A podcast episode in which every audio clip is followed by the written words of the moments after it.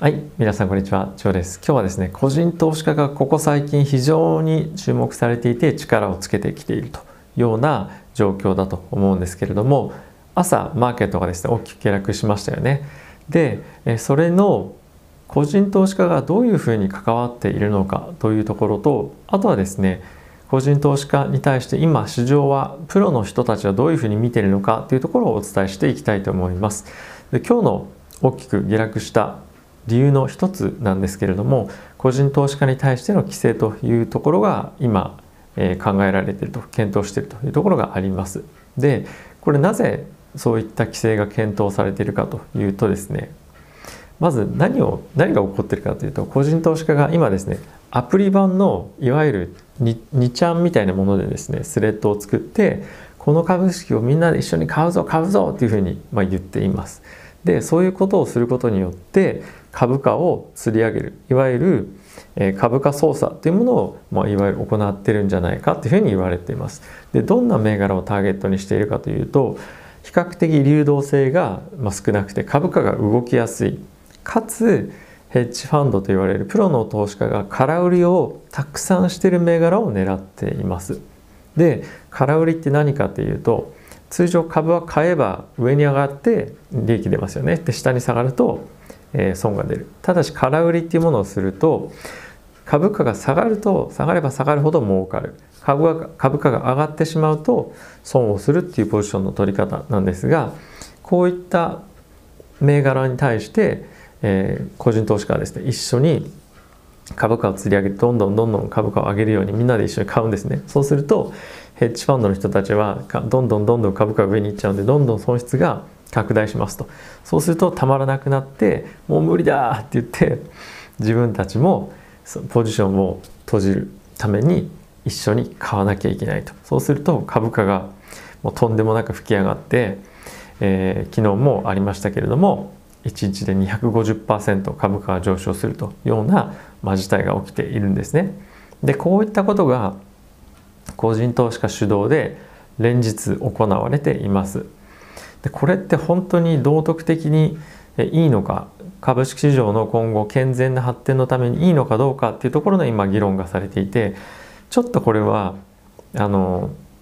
明らかに株価操作されてますよねというような市場の見方がありますし、まあ、実際にみんなで買うぞっていうふうに言ってなんかそういう現象が起きてるってことは、まあ、調査必要だなと個人的には、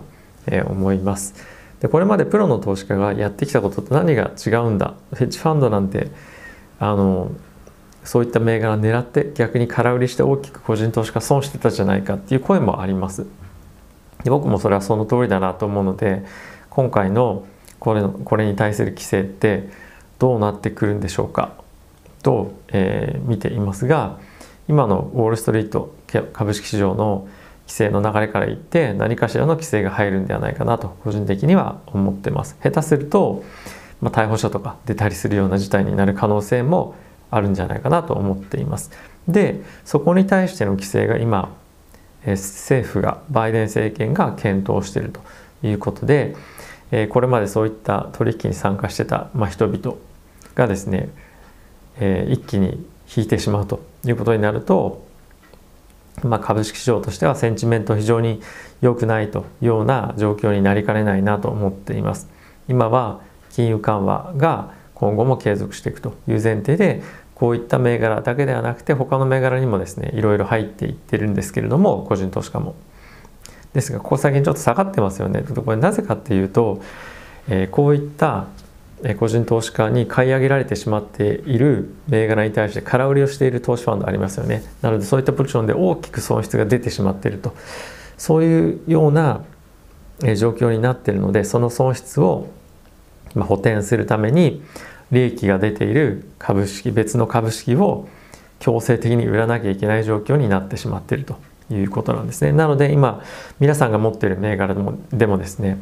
機関投資家の割合が多い銘柄っていうのは大きく下げてるんじゃないかなと思っています。そうすると健全な株を持っている人たちでもですねこういった形で損が出てしまうということもあってやはりですねそういう全体に与えている影響っていうのは、まあ、こういった側面を見てみると非常に良くないということがわかると思います。でじゃあ有識者たちはこの、えー、個人投資家こういった個人投資家どう見てるかっていうと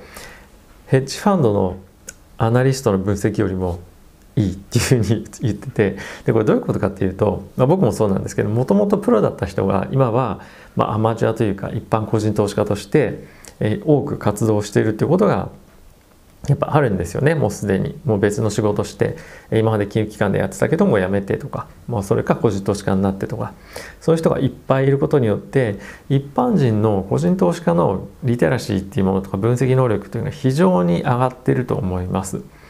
でここ最近はですねやはりそういったところの知識とか興味も高まってきていて今まで興味なかった人までそういった分析とかディスカッションに参加するようになってきているので全体的に非常に底上げがされていると思います。これに日本の米国株のツイッターのレベル見てもかなり高いので本当に驚かされるほどもうプロと変わんないっていうか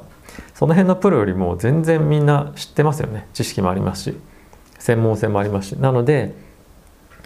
えー、そういったことで見られています。